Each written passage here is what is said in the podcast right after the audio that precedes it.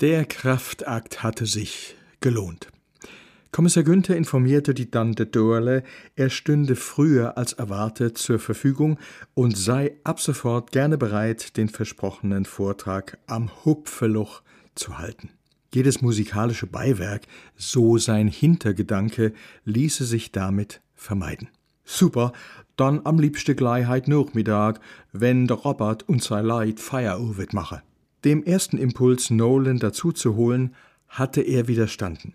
Er wollte ihm nicht die Unbefangenheit nehmen, seinen eigenen Vortragsstil zu entwickeln.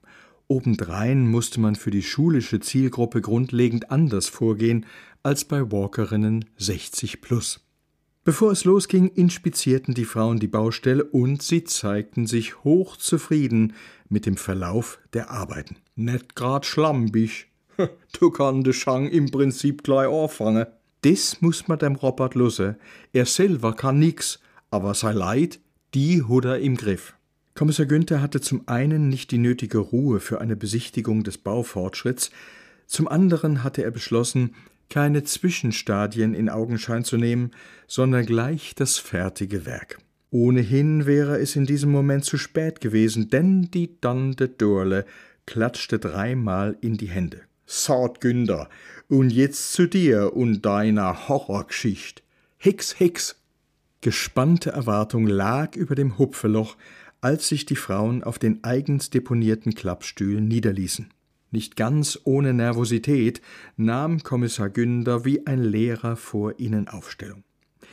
Er merkte, dass er schon eine Weile aus der Übung war. Seine letzte Pressekonferenz hatte er vor über einem Jahr geleitet.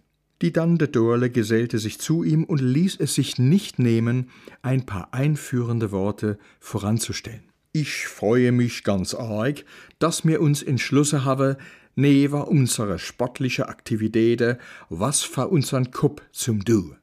Und schon wird aus so einer kleinen Idee ein Ereignis. Walk and tell. Ich glaub, das hat Zukunft. Das wird bestimmt bald olympisch. Und du, mis Hupfeloch. Jetzt seid mal still.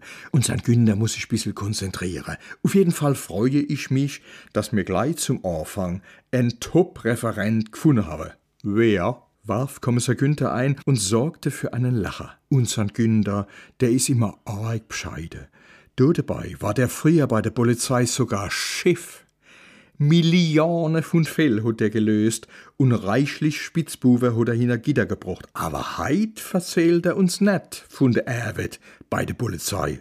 Schad. Wieso eigentlich net? Heit wird's noch viel spannender. Heit verzählt uns unseren Günder en historische Gruselschugger. Grusel in Brusel? alberte die, die sie Kattel nannten.